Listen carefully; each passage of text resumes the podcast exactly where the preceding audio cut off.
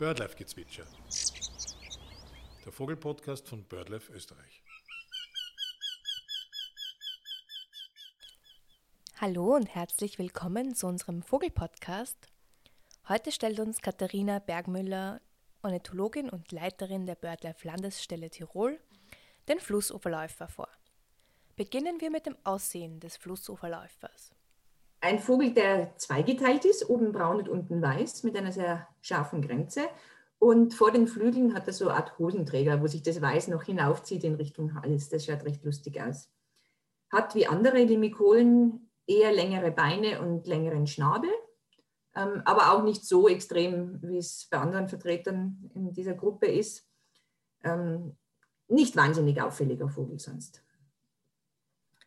Sehen Männchen und Weibchen gleich aus?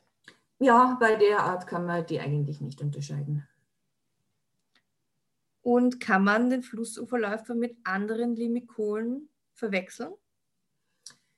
Ja, ähm, schon zum Beispiel den Waldwasserläufer. Das wäre einer, der relativ ähnlich ausschaut, der aber bei uns nur am Durchzug vorkommt. Insofern ist die Gefahr auch nicht ganz so groß, dass man die verwechseln kann. Und der Name sagt es ja schon irgendwie, aber wo kommt der Flussuferläufer vor? Wirklich am Fluss alleine?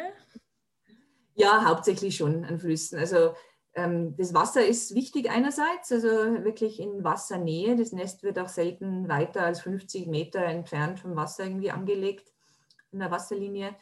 Ähm, und als Bruthabitat ist einfach für ihn wichtig so ein Gemisch aus Schottern, Steinen und Sand, vor allem Sand- und Schlickflächen das an eher alpinen Flüssen, würde ich mal sagen, größeren alpinen Flüssen. Bei uns in Tirol, wo ich herkomme, ist es der Inn oder der Lech zum Beispiel oder die Isel in Osttirol, die das ähm, bringen, diese, diese Uferstruktur, aber auch nur dort, wo sie nicht zu sehr begradigt und eingeengt sind. Weil man muss sich vorstellen, das sind eben so Schotterufer, Kiesbänke, aber auch Inseln, die nur dadurch entstehen können, wenn der Fluss Raum hat und sich auch immer wieder umlagern kann und wo das Sediment und Geschiebe, wie man es nennt im, im Fachjargon, ablagern kann.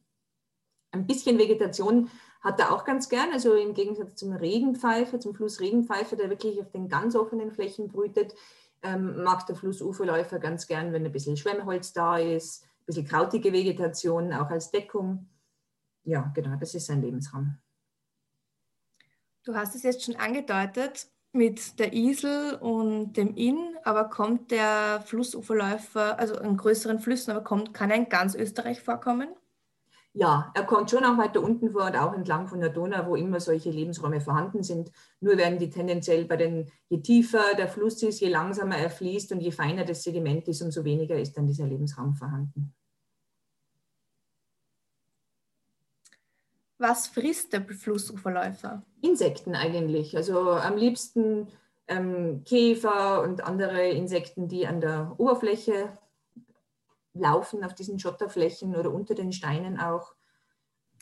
Und du hast es ja schon erwähnt, Flussuferläufer brüten auf Schotterflächen. Auf was muss man achten, im Sommer, also tritt man da leicht auf das Nest oder wenn man zum Beispiel wild baden geht? Ja, auf jeden Fall. Also, dass man jetzt direkt auf das Nest steigt, ist vielleicht nicht die allergrößte Gefahr.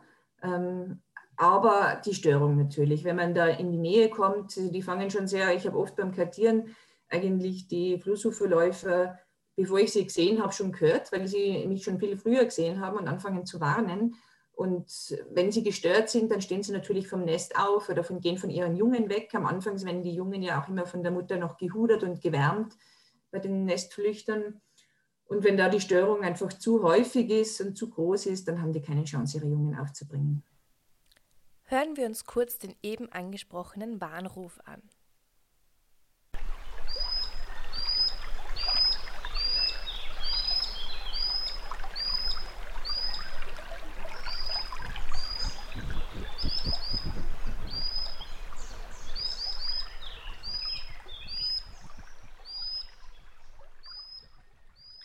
Starten die dann eine Ersatzbrut, wenn eine Brut verloren geht, oder brüten sie generell öfter im Jahr? Also gibt es mehrere Bruten? Mehrere nicht, aber sie können schon Ersatzbruten machen, was auch teilweise durch ihren Lebensraum bedingt ist, weil sie eben auf diesen Schotterflächen brüten. Die, dadurch, sie brauchen einerseits immer wieder Hochwässer auch ähm, an den Flüssen, die diese Schotterflächen erst schaffen. Andererseits ist das Hochwasser natürlich auch wieder ein Gefährdungsfaktor und es kommt auch nicht selten vor, dass so ein Nest einfach weggeschwemmt wird und dadurch sind sie auch angepasst daran und machen meistens schon ein Ersatzbrot oder versuchen zumindest, wenn ein Gelege verloren geht. Wie lange dauert in etwa die Aufzucht der Küken? Ähm, insgesamt würde ich sagen, so äh, fast zwei Monate. Also zuerst müssen sie die Eier legen, das sind so drei bis vier Eier. Dann sitzen sie ungefähr drei Wochen auf den Eiern. Und danach gibt es noch einen Monat Führungszeit, wo die Küken wirklich auf die Eltern angewiesen sind. Wobei meistens das Männchen aufpasst und das Weibchen die Jungen führt.